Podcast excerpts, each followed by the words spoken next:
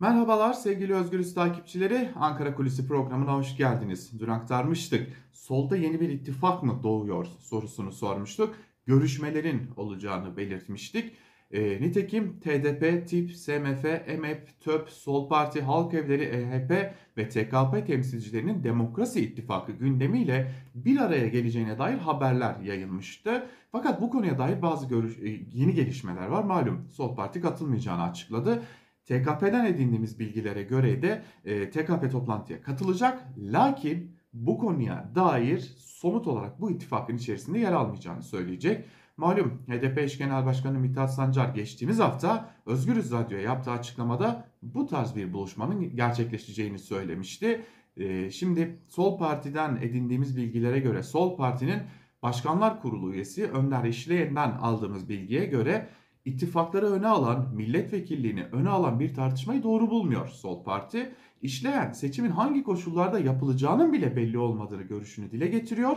Muhalefetin seçim kazanılmış gibi seçim sonrası tabloyu tartıştığını da belirterek bu konuya dair eleştirilerinde bulunuyor ve AKP iktidarının ve Erdoğan'ın kendi koşullarını belirleyeceği bir seçime hazırlandığını belirtip şunları kaydetmişti. Yaptığımız görüşmede HDP'ye dönük kapatma davası tehditler var. CHP'ye dönük süreç hepimizin malumu. Süreç yeni hamlelere gebe biz de bu nedenle hangi koşullarda yapılacağı belli olmayan seçime odaklanmayı doğru bulmuyoruz dedi Önder işleyen ve kararımızın altındaki gerekçe de bu. Biz öncelikle e, üzerinde durmamız gereken konu, bizim üzerinde durmamız gereken konu açık ve net biçimde seçimin kendisi. Yani hangi koşullarda seçim olacağı. TKP Genel Sekreteri Kemal Okuyan'la da bir görüşme gerçekleştirdik ve HDP'nin başını çektiği Demokrasi İttifakı'nın bir parçası olmak gibi bir niyetimiz yok dedi Kemal Okuyan. Görüşleri medya üzerinden açıklamak ve tartışmalara katılmanın da doğru olmayacağını belirterek biz toplantıya katılacağız dedi. Bizim Demokrasi İttifakı adlandırmasıyla biz bir ilgimiz de yok. E, somut olarak HDP'nin başını çektiği Demokrasi İttifakı'nın parçası olmak gibi bir gündemimiz de yok. Toplantıda yaklaşımımızı ve önerilerimizi paylaşacağız.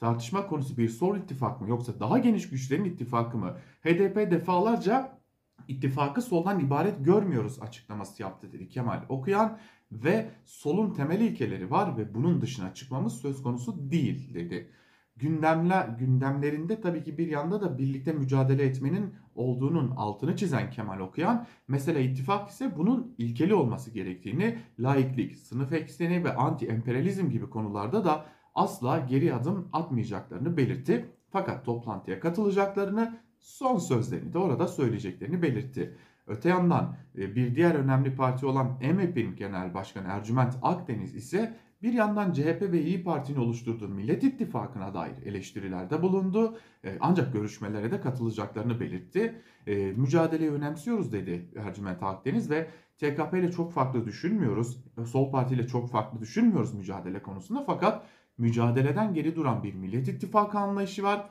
Ekonomik kriz karşısında, İstanbul Büyükşehir Belediyesi'nin kuşatılması karşısında ve son olarak Enes Kara olayında genel olarak ama sokağa çıkmayın sandığı bekleyin anlayışları söz konusu. Bir itfaiye rolü e, oynadığını belirtti Millet İttifakı'nın Ercüment Akdeniz ve biz meseleyi sandık ve oy bazlı tartışmak istemiyoruz. Sadece seçim sandık değil, bugünün güncel sorunları konusunda da neler yapabileceğimizi konuşmamız gerekiyor. Seçimdeki ittifak ya sokakta ya da it, sokaktaki ittifak hiç fark etmez birleşmeli diyor Ercüment Akdeniz ve ne Millet İttifakı ne Cumhur İttifakı biz Halk İttifakı diyoruz ve e, bu noktada da Halk İttifakı'nın kurulması anlamında umudumuz var dedi Ercüment Akdeniz. Şimdi bu konudaki son gelişmeler e, böyle yani bir yanda e, HDP açıklama yaptı sol sosyalist güçlerle bir araya gelinecek konuşulacak belki bir ittifak için çaba harcanacak fakat sol parti toplantıya dahi katılmayacağını söyledi.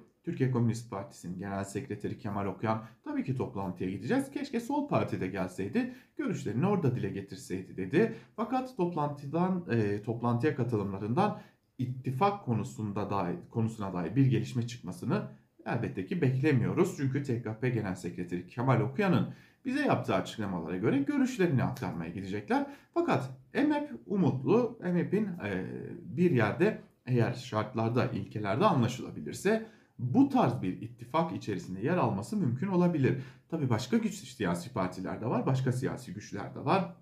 E, bir yandan halk evleri var ki halk evleri bir önceki genel seçimlerde Halkların Demokratik Partisi ile işbirliği yapmıştı. Yine baktığımız zaman Türkiye İşçi Partisi var ki Türkiye İşçi Partisi de yine bir önceki seçimde e, Halkların Demokratik Partisi ile işbirliği yapmıştı. 3 milletvekili seçilmişti. Daha doğrusu önce 2 milletvekiliydi. Erkan Baş ve e, Barış Atay. Daha sonra Ahmet Şık da HDP'den ayrılarak Türkiye İşçi Partisi'ne katılmıştı. Sonra Sera, Sera Kadıgil de CHP'den istifa edip e, Türkiye İşçi Partisi'ne katılmıştı. Şimdi bu tartışma neden önemli diye baktığımızda esasen e, tam da Ercüment Akdeniz'in yani EMEP Genel Başkanı Ercüment Akdeniz'in işaret ettiği yere geliniyor. Zira acaba CHP tabanında özellikle sosyal demokrat tabanda e, kimi noktalarda yeteri kadar tepki gösterilmediğine dair bir düşünce var mı? Ya da böyle bir iddia var mı sorusu solda ittifakı daha güçlü kılar, kılar mı? tartışması da söz konusu fakat Millet İttifakı'nda da başka gelişmeler söz konusu. Onu da önceki günkü programımızda aktarmıştık. Gelecek Partisi'nin artık bir yerde Millet İttifakı'na katılımına kesin gözüyle bakılıyor. Önümüzdeki günlerde bu konuya dair de ayrıntılı bilgileri sizlerle paylaşıyor olacağız. Yani son gelişmeler neler? Siyasette yeni dengeler kuruluyor. Artık bu hepimizin malumu. Peki bu yeni dengeler nasıl olacak? Kimler hangi partilerle birlikte bir ittifak içerisinde olacak ya da birlikte hareket edecek? Bu önemli. Fakat bu noktada Önder İşleyen'in yani Sol Parti Başkanlar Kurulu üyesi Önder İşleyen'in de işaret ettiği önemli bir husus var. Ee, Cumhurbaşkanlığı seçimi parlamento seçiminden daha önemli gibi görünüyor ya da daha çok öne çıkıyor diyor işleyen. Ee, bu da önemli bir diğer husus. Ee, bütün bu adını saydığımız partiler yani CHP'sinden İyi Partisi'ne, HDP'sinden Türkiye İşçi Partisi'ne, TKP'sine, e, EMEP, Sol Parti'ye kadar adını saydığımız tüm siyasi partilerin bir de Cumhurbaşkanlığı seçimlerinde tavrı ne olacak? Bu da ayrı bir tartışma konusu. Belki önümüzdeki günlerde bu konuyu da aydınlığa kavuşturacak bir programla sizlerle birlikte oluruz diyelim ve Ankara Kulisi'ni bugünlük de böyle noktalayalım. Bir başka programda görüşebilmek umuduyla. Hoşçakalın.